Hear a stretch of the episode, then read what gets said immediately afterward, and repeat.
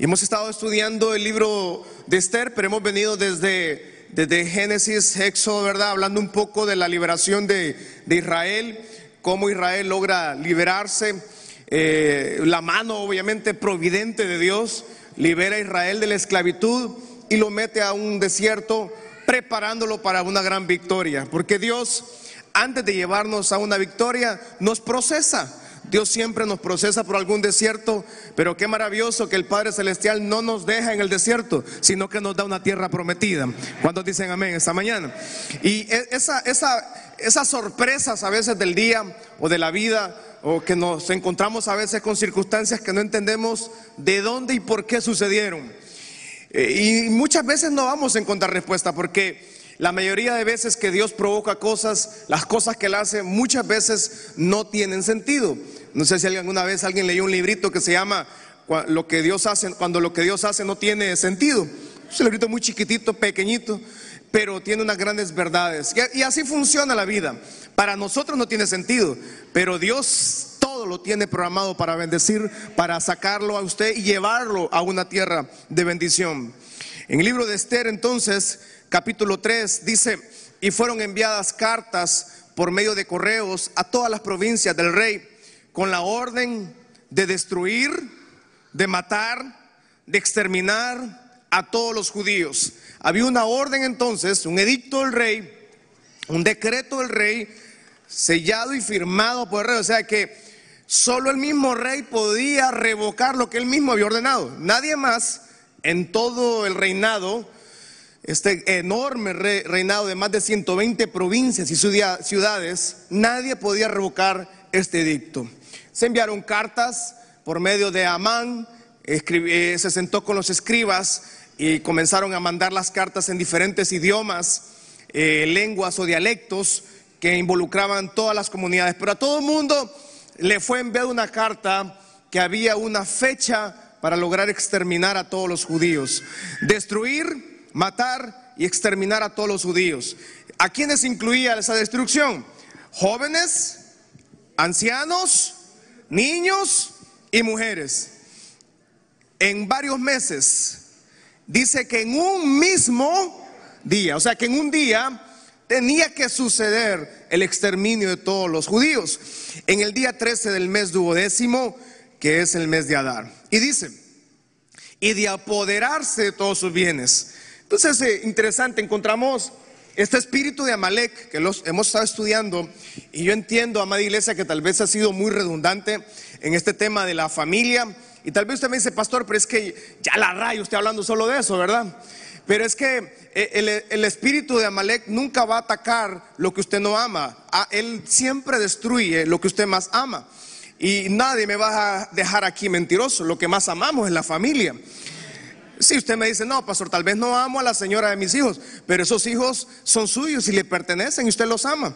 Aún el hombre sin Cristo ama a sus hijos. No amo. Entonces nosotros, la naturaleza de todos es amar a nuestra familia. Y el enemigo siempre viene a destruir lo que más amamos. ¿Y qué es lo que más amamos? ¿Qué es lo que más nos cuesta, verdad? La familia, un matrimonio, los hijos, las hijas. La copia del escrito entonces se dio por mandamiento en cada provincia, fue publicada a todos los pueblos a fin de que estuviesen listos para ese día. Entonces había un decreto que decía que había que destruir, matar, exterminar a todos, niños, jóvenes, adultos, mujeres, todo el mundo se iba a ir. O sea, si mandaban ese dicto para nosotros, nos incluía a todos los que estamos aquí. Usted me dice, pastor, pero fíjese que nunca me han mandado un, edicto a mí, un decreto. Nadie me ha mandado a decir que nos quieren hacer daño. Libro de Juan, capítulo 10, versículo 9 al 10, dice la palabra del Señor. Jesús dice, yo soy la puerta. El que por mí entrare será salvo y entrará y también va a salir y también va a hallar pastos verdes. Versículo 10 dice, lo leemos por favor, uno, dos, tres, el ladrón, sino para matar y... Pero dice la palabra en la segunda parte, uno, dos, tres. Pero yo he venido para que tengan y la tengamos. Vamos, levante su mano al cielo diga, eh, conmigo esta mañana, Señor, danos la oportunidad de vivir esa vida y esa vida en abundancia. Vida en abundancia para su casa, para sus hijos y los hijos de sus hijos. Alguien dice gloria a Dios en esta mañana. El libro de Colosenses capítulo 2, 14 al 15 dice, anulando el acta de los decretos que había contra nosotros, que nos era contraria, quitándola de en medio y clavándola en la cruz del Calvario. Despojando los principados, potestades, los exhibió públicamente, triunfando sobre ellos en la cruz. Usted me dice, tal vez usted no, no, tal vez no ha meditado, pero según Colosenses, el apóstol Pablo le escribió a los de Colosia y le dijo que había una acta de decretos contra nosotros. O sea que mientras Dios escoge bendecirnos, el enemigo hizo una acta donde decía que había muerte, había destrucción contra su vida, contra su familia, contra sus generaciones. Así funciona Amalek. Él tiene un decreto escrito. Sin embargo, en el versículo 14 de Colosenses 2 dice que Cristo en la cruz del Calvario despojó a todos estos, quitó el acta que tenía contra usted el enemigo y nos dio una acta de bendición. ¿No le parece maravilloso eso? Que en vez de una acta de muerte, el Padre Celestial nos dio una acta de bendición. Diga conmigo entonces, esa acta es una acta de vida en abundancia. Y la quitó de nosotros y en la cruz del Calvario, en vez de recibir una acta de destrucción, Dios nos dio una acta de edificación. Pero el enemigo siempre quiere destruir lo que Dios ha construido. El enemigo siempre quiere robar, apoderarse de sus bienes, apoderarse de su familia, apoderarse de sus generaciones. Ese es el trabajo permanentemente del enemigo. Y así funcionó con, en el libro de Esther. Los judíos eran extranjeros, vivían en una nación que no era de ellos, pero ya tenían varias décadas de vivir y ya se habían asimilado en la cultura del reino persa, de los medos persa. Sin embargo, encontramos que Amán fabrica una historia, una mentira para lograr desintegrar a los judíos. Amán siempre se levanta. Cada vez que usted prospera, cada vez que usted sale adelante, cada vez que Dios lo está bendiciendo, Amán también está trabajando en contra de usted. Pero para cada Amán, Dios siempre levanta un mardoqueo. Y para cada decreto de muerte, Dios siempre levanta un Esther. O sea, en otras palabras, el enemigo no tiene la victoria. La victoria la tiene usted y su familia en Cristo Jesús. Pero nosotros nos enfrentamos a problemas diarios, todos los días, en la familia, en el hogar, en el país, en la sociedad, en la colonia, en el barrio. Por todos lados encontramos decretos de acta de muerte o de destrucción que Satanás planea contra nosotros, pero ninguna de esos planes va a prosperar. En usted va a prosperar el plan de bendición del Señor. En usted va a prosperar el plan de abundancia. Jesús nos vino a dar vida y una vida en abundancia. Esther capítulo 4, versículos 1 en adelante dice, luego que supo, o sea, Mardoqueo se da cuenta lo que había hecho este señor, todo lo que se había hecho, Mardoqueo hizo algunas etapas que daba a demostrar que él estaba preocupado. Rasgó sus vestidos, se vistió de silicio y de ceniza y se fue por la ciudad clamando con grande y amargo clamor. Diga conmigo, clamando con grande clamor, clamando con grande y amargo clamor. Estaba, salió, se vistió de silicio. Dice que cuando él se dio cuenta que había un, un, decreto de muerte, el único que encontramos en la ciudad de, en esta capital, una capital próspera, Mardoqueo hizo lo que haría un hombre y una mujer de Dios, clamar al Señor, orar al Señor. O sea, una persona que no tiene al Espíritu Santo, que no tiene a Cristo Jesús en su corazón, no va a clamar porque no tiene a quien clamar. Pero Mardoqueo hace un paso en su vida y él lo primero que hace es rasgar sus vestiduras. Quitó su vestidura que andaba, su ropa bonita y se puso silicio. Silicio era, eh, un, era el cuero de oveja negra o cabra negra. Se lo obviamente sacrificaban una cabrita, pero tenía que ser oscura, negra, y se ponían esa piel. La persona se ponía esa vestimenta, se quitaba su ropa y se ponía el cuero de una, de una cabra negra oscuro, pesado tenía que ser. Y de hecho tenía mal olor, hasta sangre. Y se lo ponía a la persona. Y la persona comenzaba a salir. Dice que él se vistió de silicio, se echó ceniza en su cuerpo. Entonces cambió toda su, presencia, su presentación personal, su imagen cambió. Pero a él no le importó. Salió por la calle, dice, clamando con grande y amargo clamor. Y lo peor que puede pasar, amada familia, casa Michalón, es que el espíritu de Amalek esté destruyendo una casa, esté destruyendo una familia y nadie clame al Señor. Lo peor que puede pasar en una generación es que el enemigo esté destruyendo las bases de su familia, de su generación, y nadie salga a clamar, nadie grite al Señor, nadie clame al Señor por misericordia.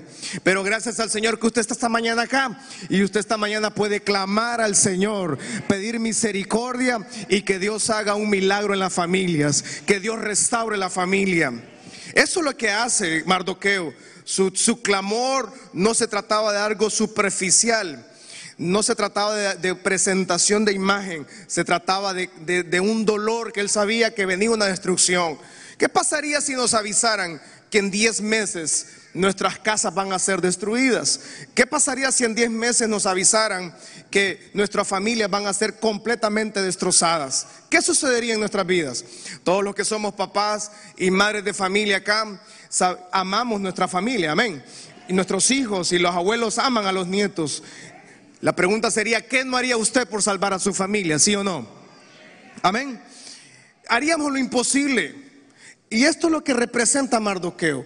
Mardoqueo no se queda con los brazos cruzados. Mardoqueo pudo haberse quedado sentado y hubiera dicho, pues que nos lleven a todos, que nos lleve la que nos trajo. Mardoqueo pudo haber dicho, ah, yo me voy a escapar, ya me di cuenta lo que va a pasar. Entonces mañana me la doy, hay que se los lleve a todos estos. Yo, pero yo me voy de aquí. Mardoqueo dijo, hay un decreto, pero yo le voy a creer al Señor. Hay una crisis, pero yo le voy a creer al Señor. Hay problemas en la familia, pero yo le voy a creer al Señor. Él cambió su vestidura, cambió todo lo que andaba y dijo, voy a cambiar la situación de mi familia, voy a cambiar la situación de mi generación. Versículo 2 de Esther 4 dice, y vino hasta delante de la puerta del rey, pero no era lícito pasar adentro de la puerta del rey con vestido de silicio. Versículo 3 dice, y en cada provincia y lugar donde el mandamiento del rey y su decreto, cada vez que llegaba la mala noticia, dice que los judíos de esas, de esas ciudades tenían gran luto, ayunaban, lloraban y se lamentaban. Y dice que silicio y ceniza era la cama de ellos. O sea que ellos entendieron, mientras llegaba la mala noticia, todos se, se ponían nerviosos. Amán había logrado algo y era provocar angustia en la gente. Para muchos tal vez se llenaron de temor, pero para otros dijeron, sabemos que nuestro redentor vive y que algo Dios iba a hacer. Para muchos cuando vienen las crisis a la familia, a los hogares, al hogar, puede hacer que usted diga, esto es el final, pero para un hijo, para una hija del Señor, entiende que algo Dios está a punto de hacer y que un milagro está a punto de llegar. ¿Cuántos están esperando ese milagro del Señor? Levante su mano al cielo, diga, yo estoy seguro de que mi milagro viene a mi camino, viene a mi familia. Yo sé que mi redentor vive, dígalo fuerte, vamos. Yo sé que mi redentor vive y él va a mostrar su gloria y su poder. Pero Mardoqueo presentó se presentó a Dios, comenzó a clamar y en cada lugar donde llegaban las cartas de maldición y de muerte, les decían que en 10 meses sus familias iban a ser destruidas.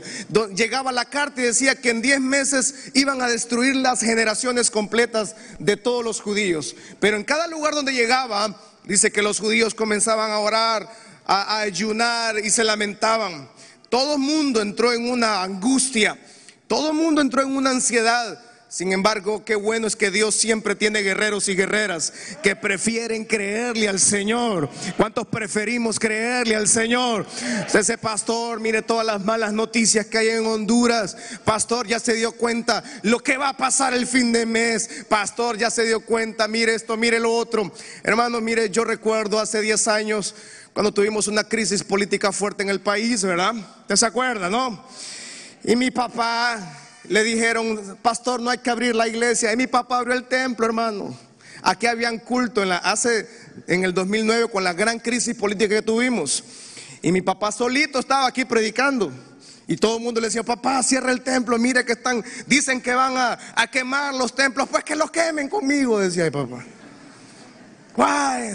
Bueno, pasamos crisis, toda esta crisis política, tenemos más de 10 años en crisis política, pandemia, huracanes, eh, tanta mala noticia que tenemos en este país. Sin embargo, lo que sucede externo no nos va a afectar en nuestras casas. Usted es un bendecido, una bendecida del Señor. Alguien le cree al Señor, diga, mi familia, mi empresa, mi finanza, mi salud están bendecidas desde el cielo. Y lo que ha sido bendecido desde el cielo no puede recibir maldición en la tierra. Alguien dice gloria a Dios. Alguien da ese grito de victoria. Vamos.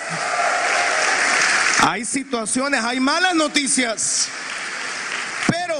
Honduras está en buenas manos porque aquí hay hombres y mujeres que le creemos a Dios. Amén.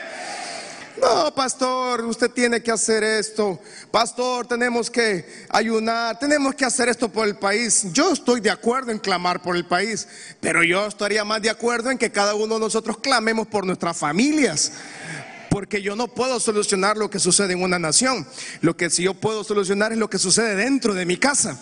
Dentro de su casa usted tiene autoridad, usted tiene poder, usted está ungido con la unción del Espíritu Santo. Su hogar es bendecido, su familia es bendecida. Pase lo que pase acá, usted y yo saldremos adelante. Pase lo que pase en este país, usted es un ungido, una ungida, ungida del Todopoderoso. Ese es nuestro Padre Celestial. Y así sucedió con Mardoqueo. Tenían malas noticias. Había un decreto. Había algo escrito que les iba a ir mal. El enemigo trabaja diariamente para destruir lo que más nos duele y es nuestra casa, nuestros hijos, nuestro patrimonio. No solo iban a matarlos a ellos, sus vidas iban a ser quitadas, dice que se iban a apropiar también de sus bienes. Lo que por años, por décadas habían trabajado, les iba a ser totalmente robado. Salmos capítulo 30, versículos 1 al 12, leamos la palabra del Señor. Dice este capítulo, lo vamos a leer los 12 versículos completos. Dice la palabra del Señor. Vamos a leer 1, 2, 3. Te glorificaré, oh Jehová, porque me has y no permitiste que mis enemigos y usted me dice, pastor, pero fíjese que yo no tengo enemigos. Yo no me doy cuenta que tengo enemigos. Es que a veces, hermano, ni nos damos cuenta y a veces no es ni, necesario buscarlos. Porque por la causa de Cristo usted va a tener muchas veces enemigos. Cuando servimos, cuando amamos al Señor, cuando creemos al Señor, usted va a tener enemigos. Pero mire la palabra en Salmos 30, dice que sus enemigos no se van a alegrar. Es más, sus enemigos van a terminar tristes porque no va a pasar lo que ellos quieran que pase en usted. A usted le va a pasar lo que el cielo ha dicho. Y lo que el cielo ha dicho es que los planes de Dios son mucho más grandes y que usted es un bendecido, una bendecida del Señor. Versículo 2 de Salmos 30 dice, Jehová Dios mío, a ti clamé ¿Cuántos han recibido sanidad este año, Por cuánto hemos clamado este año, ¿verdad? Por cuánta gente. A ti clamé y me sanaste. Versículo 3 dice, oh Jehová, hiciste subir mi alma del Seol, me diste vida para que no descendiese a la sepultura. Versículo 4, cantad Jehová, vosotros sus santos. ¿Dónde están los santos y santas del Señor esta mañana? No, usted no, pastor, no, si no estuviera, soy bandido yo. Hermano, pero la palabra dice que somos sus santos y celebremos la memoria de su santidad. Versículo 5. Porque en un momento será su ira, ira, pero su favor, diga conmigo esta mañana, el favor de Dios, dígalo fuerte, el favor de Dios dura ¿A cuántos les ha sostenido el favor de Dios? Qué maravillosa es la providencia de Dios, que su favor dura. Por la noche durará el lloro, pero en la mañana vendrá la alegría. En mi prosperidad, dijo el rey David, no voy a ser jamás conmovido, porque tú Jehová con tu favor me afirmaste, dijo David un día. Pero un día Dios escondió su rostro de David, dice, versículo 8 a ti, oh Jehová, clamaré y al Señor ¿Cuántos necesitamos clamar al Señor en esta mañana? ¿Cuántos tenemos una petición que hacerle al Señor en esta mañana? Al Señor suplicaremos esta mañana. Y David le dice a, Dios, ¿qué provecho hay que yo muera? Te alabará mi carne, te alabará mi hueso, el polvo de mis huesos, anunciará tu verdad. Versículo 10 dice, oye, oh Jehová, ten misericordia de mí. Jehová, sé tú mi ayudador. Versículo 11 es una alabanza, ¿verdad? Has cambiado, quitaste, desataste, dice, mi silicio y me ceñiste de alegría. Y Mardoqueo lo vemos allá en Esther con una vestimenta de silicio. O sea, él dijo, esto soy. Mardoqueo no está escondiendo su, angustia. De hecho, él comienza a clamar, pero se, se viste de silicio. Pero solo Dios puede hacer que Dios nos quita la vestidura del silicio, la vestidura de vergüenza, de la duda, de la humillación y dice que nos quita eso y nos pone un ropaje de alegría. Esa ropa de alegría no es porque somos mejores o porque mañana es un buen día, no, es porque sabemos que la providencia de Dios, o sea, la mano de Dios es la que nos sostiene. Esta mañana el Padre quita vestidura de dolor, esta mañana el Padre quita vestidura de luto. Esta mañana el Padre quita vestidura de amargura. Esta mañana el Padre retira vestiduras de humillación y entrega vestiduras de alegría. Diga conmigo, yo recibo esa vestidura de alegría. Versículo 12. Por tanto, leámoslo todos. Uno, dos, tres. Por tanto, a ti cantaré y no estaremos y dígalo fuerte, Jehová Dios mío, te alabaré. Alguien levanta su mano al cielo y dígale, Padre, te alabaré por siempre y para siempre. Esther capítulo 4, 13 al 16 dice, Esther capítulo 4, entonces dijo Mardoqueo que respondiesen a Esther, no piense que escaparás en la casa del rey más que cualquier otro judío porque si callas absolutamente en este tiempo, lo hablamos el domingo pasado, respiración y liberación vendrá de alguna parte. Pero, o sea, Mardoqueo le dice, Dios, mi redentor vive y yo sé que algo va a hacer, pero tú que te quedas callada, tú que no haces nada, a tú sí vas a perecer, le dice. ¿Y quién sabe ser si para esta hora has llegado al reino? Versículo 15. Esther dijo que respondiesen a Mardoqueo. Versículo 16. Ve, reúne a todos los judíos que se hallan en Susa. Ayunen por mí.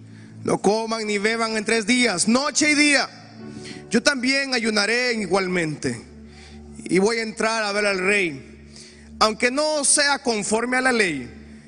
Y una de las frases más emblemáticas del Antiguo Testamento dice, si perezco, que perezca. Qué valentía, qué fuerza. Esther está diciendo, no es que Esther está diciendo que le valía la vida. No me importa, voy a tirar ahí. Ah, que pase lo... No, no, no. Lo que Esther nos está demostrando aquí es que, en otras palabras, ella dice, no me voy a quedar con brazos cruzados a ver la destrucción de mi familia.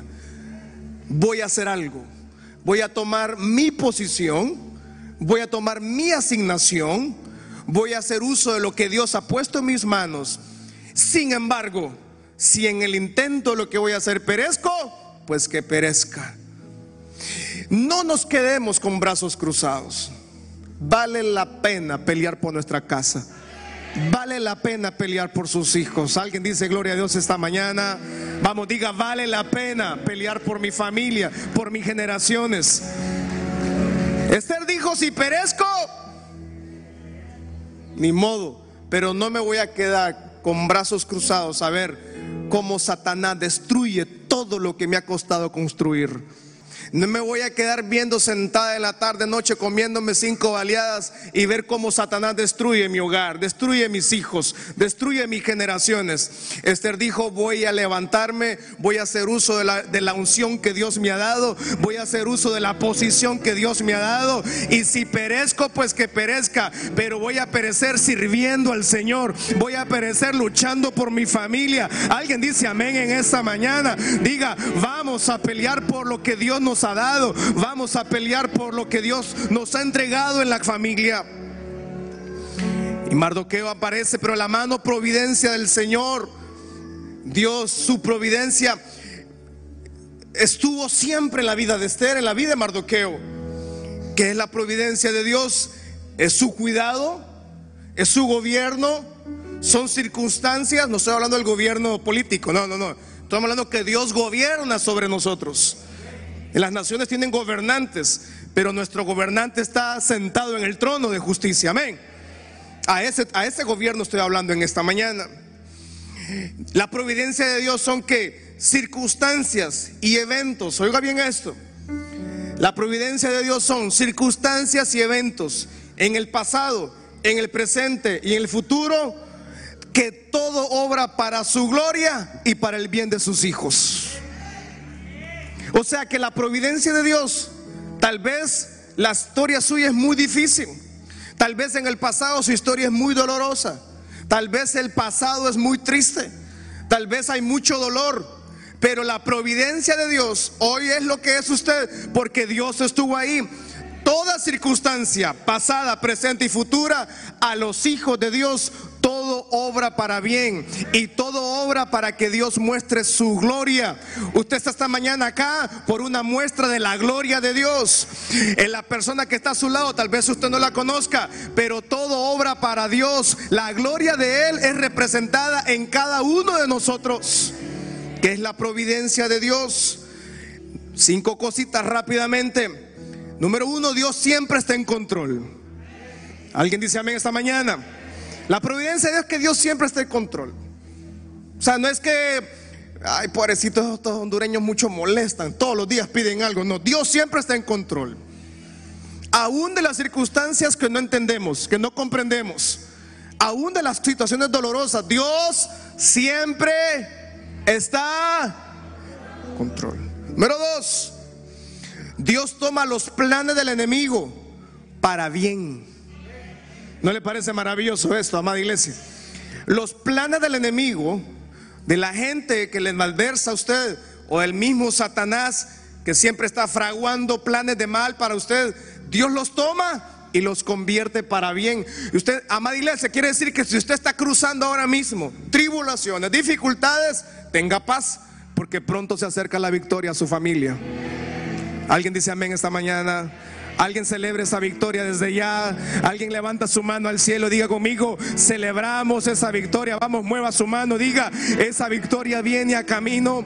Esa victoria viene a mi familia. Esa victoria viene a mi hogar. Dios toma los planes del enemigo y los utiliza para bien. Número tres, Dios nos coloca en lugares de sacrificio. Usted dice, pastor, es que yo no entiendo por qué Dios me puso en esa posición. ¿Por qué Dios me llevó a ese lugar? Eh, pastor, es que yo no entiendo por qué tengo ese matrimonio, por qué tengo esto, por qué tengo lo otro. Y aparentemente es un lugar de sacrificio, pero para esta hora es que Dios lo entrenó a usted. Las circunstancias pasadas lo entrenaron para este presente y lo están preparando para el destino que tiene Dios. Y lo que tiene Dios adelante es mucho mejor de lo que estamos viviendo acá. Adelante está la victoria del Señor, adelante hay milagros del Señor. La providencia de Dios nos habla que las circunstancias pasadas, presentes y futuras, todo obra para su gloria. Número cuatro, ¿es la soberanía de Dios? Completamente sí, pero es nuestra decisión personal que hacemos con esa soberanía. Lo repito, la, la providencia de Dios es su soberanía, nada escapa de su soberanía, pero es nuestra decisión ser parte de esa soberanía.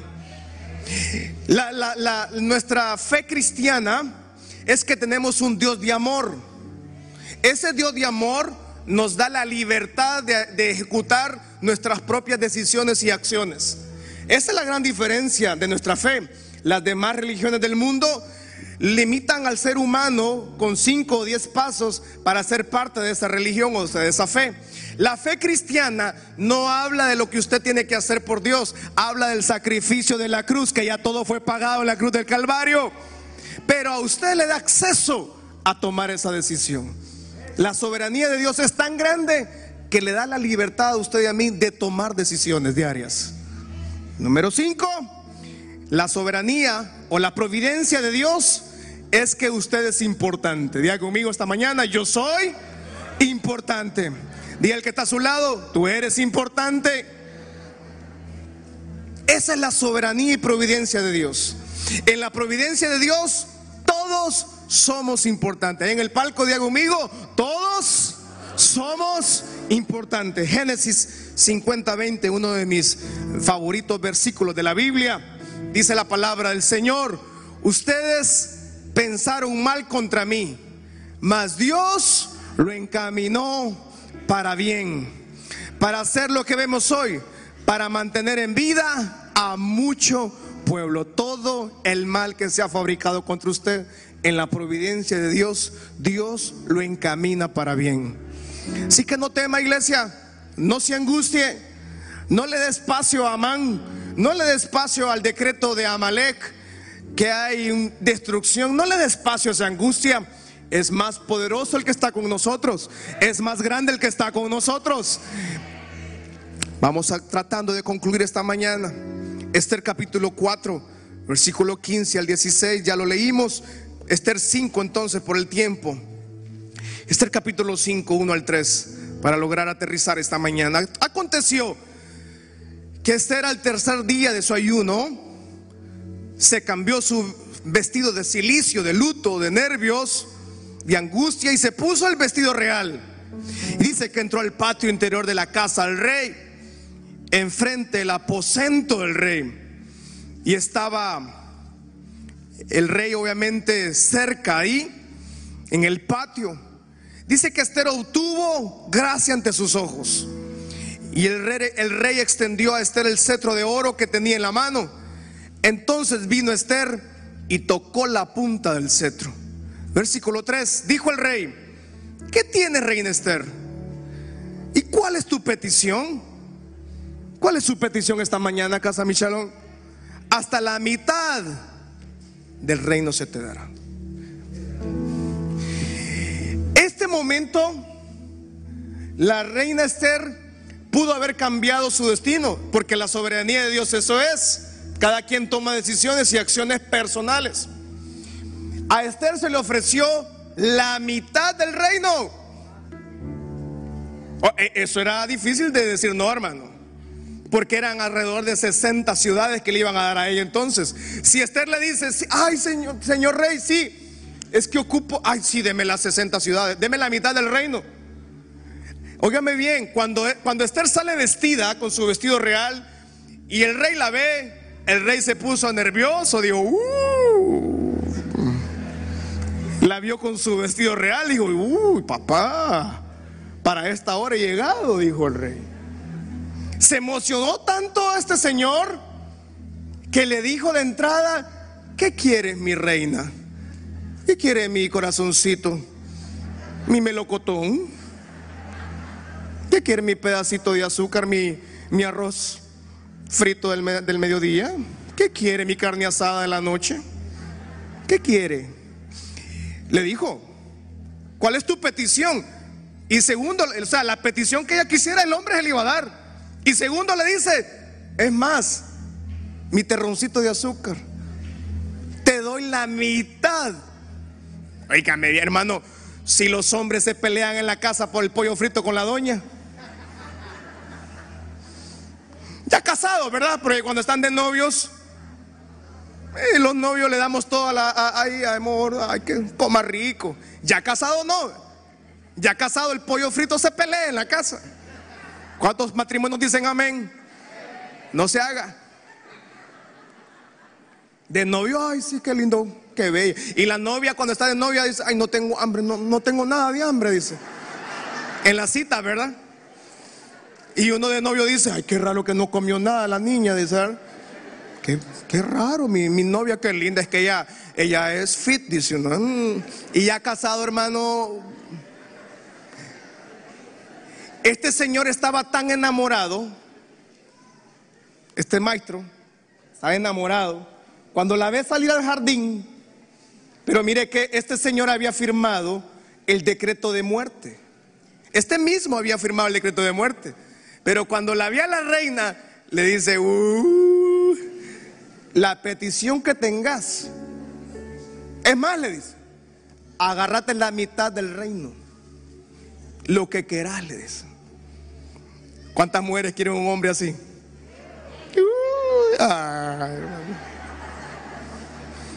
Algunas hermanas dicen, no, pastor, no diga eso porque si mi esposo me da la mitad de lo de él, solo deudas me va a dar. No diga eso mejor, porque el maestro voltea a ver al maestro, ay, que me va a dar? Ay, no, pastor. Si ya antes vive este, ah, si ya estamos por amistad en la casa, si ya no, si. ¿Qué le va a hacer este maestro a uno? No, pastor. Pero este hombre se enamoró, estaba loco por ella. Lo que quiero destacar en esta, en esta mañana es que Esther fácilmente se pudo haber quedado con la mitad del reino. Ella pudo haber quedado con la mitad. Ah, sí. No se hable para luego estar de Maitrole. Fírmeme aquí, papadito. Ya que habló, deme la mitad. Me da San Pedro Sula, me da Tegucigalpa, me da Utila, me da Roatán. Olancho, quédese usted. Quédese con Choloma. ¿Verdad? No, no, no, que no, no. Esther pudo haberle dicho, ah, me da también Copán Ruinas porque me gusta ir a Copán Ruinas. ¿Verdad? Esther pudo haber escogido las mejores ciudades y ahí se hubiera acabado la historia y hubiera acabado el libro de Esther. Para Esther hubiera acabado ahí, pero la providencia de Dios no se iba a parar ahí. Dios iba a escoger a alguien más. Dios iba a levantar a alguien más. Esa es la providencia del Señor, que mientras unos se quedan con lo poquito que ofrece el mundo, otros queremos más del Señor. Mientras unos se quedan con lo que el mundo ofrece, nosotros queremos más de su presencia. Queremos más de la fuente inagotable. Queremos más de esa fuente que da vida. No nos podemos quedar con lo pequeño. Esther pudo haberse quedado con eso. Y la Biblia hubiera terminado, el libro de Esther hubiera terminado ahí. Y hubiéramos encontrado otra historia de providencia del Señor. Y le dice el rey a, a esta señorita, le dice, ¿cuál es tu petición? Le dieron acceso, no tenía cita, no tenía una cita del rey, sino que se acercó, el rey la ve y la ve hermosa y la ve espampanante y le dice, ¿cuál es tu petición? Hebreos capítulo 4, versículo 16, terminamos con eso. Dice la palabra, acerquémonos pues con temor, con miedo, con duda, tal vez, no sé, pastores, que usted no sabe lo difícil, usted no sabe el gran milagro que yo estoy esperando. Tal vez para usted es un milagro muy grande, para otra persona ya pasó esa etapa. Tal vez para usted es algo gigantesco, yo creo que Dios no puede hacerlo. Pero para nuestro Padre Celestial nada es imposible. Él es el dueño del oro y la plata. Él es el poderoso Dios de Israel. Él es el creador de los cielos y la tierra. Él es su Padre. Él es nuestro Padre Celestial. Acerquémonos esta mañana a casa Michalón confiadamente al trono de la gracia. Y dice, para alcanzar misericordia y hallar gracia para el oportuno socorro. La providencia de Dios nos habla entonces de que Dios tiene un plan estratégico, un plan marcado para todos. Sin embargo, Él necesita hombres y mujeres que tomen su posición de liderazgo, que no retrocedan, que no caigamos como está cayendo una sociedad en total degradación de pecado, de inmundicia, de iniquidad.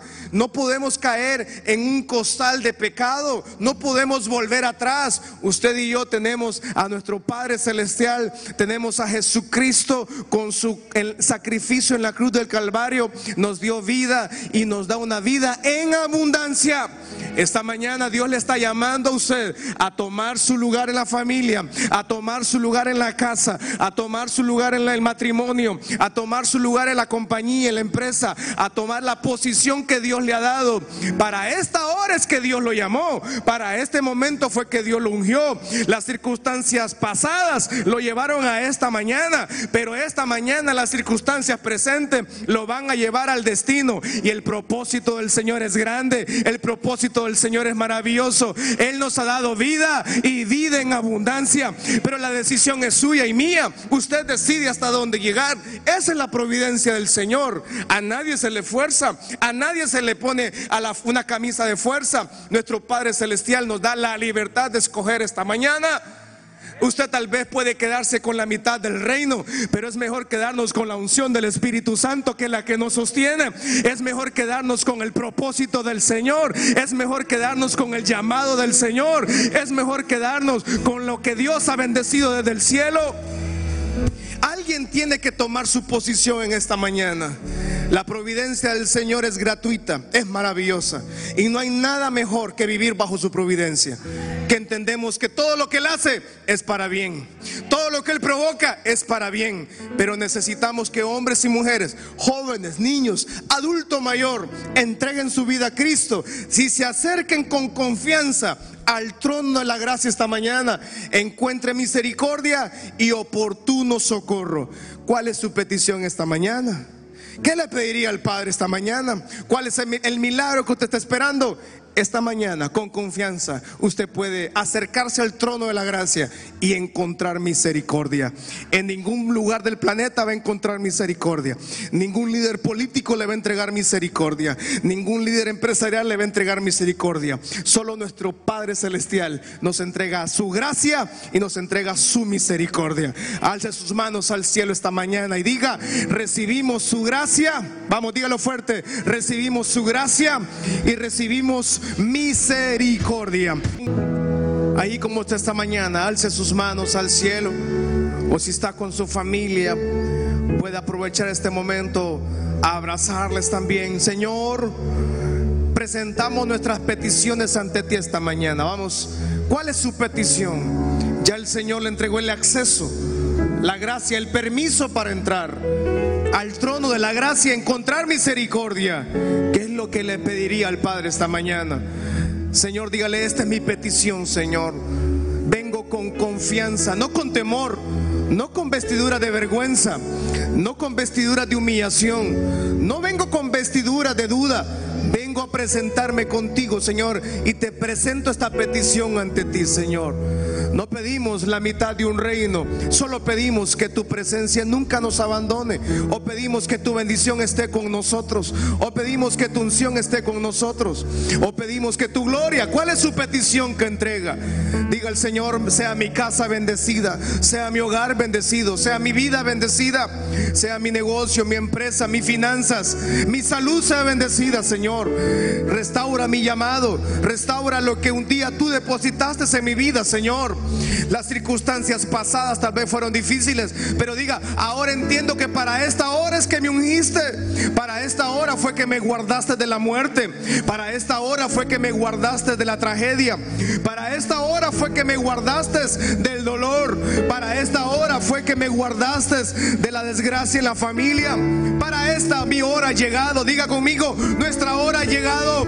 Y esta mañana nos acercamos con confianza al trono de la gracia a encontrar misericordia y oportuno socorro, Señor. En tus manos te entregamos nuestras peticiones a, a esa providencia, a esa mano que nunca nos ha abandonado, a esa mano que siempre nos ha guardado y que a pesar que muchas veces hemos negado, nos hemos apartado, pero el Padre, su providencia sigue sobre nosotros. Dígale al Señor, gracias porque me guardaste. Gracias porque me cuidaste. Gracias porque me sostuviste en los momentos de mayor dolor, en los momentos de mayor oscuridad, en los momentos que no entendíamos. Pero tu mano, tu providencia fue la que nos cuidó, nos protegió y nos tiene para esta hora. Ahora con confianza podemos cambiar las vestiduras del silicio, las vestiduras del dolor, las vestiduras de la vergüenza. El Padre a muchos esta mañana les retira vestiduras de culpa, vestiduras de vergüenza y le dice, yo he cuidado, yo te he protegido, ha sido mi mano que ha estado sobre ti. Yo he estado en los momentos difíciles, algunos los provoqué para llevarte a esta hora, para que mi providencia, mi mano, mi plan, mi propósito se cumpla. Tal vez es un propósito que no lo conoces todavía, pero dice el Padre, yo sigo estando en control. Para esta hora llegado, para este momento, no nos quedaremos con brazos cruzados. Actuaremos, activaremos, pelearemos por la familia. Vamos, vamos, diga esta mañana, pelearemos por ese llamado. Volveremos a levantar fuerza, volveremos a levantar bandera de victoria. Volvemos a creer, volvemos a soñar. Dígalo fuerte, volvemos a soñar. Volvemos a creer en el Dios Todopoderoso. Volvemos a soñar con el propósito de Dios. Algo nuevo sucede en la familia. Algo poderoso sucede en la familia. Dios hará su perfecta voluntad. Dios hará su perfecto plan. El Dios poderoso cumpla su propósito sobre su vida, sobre su familia y sobre sus generaciones.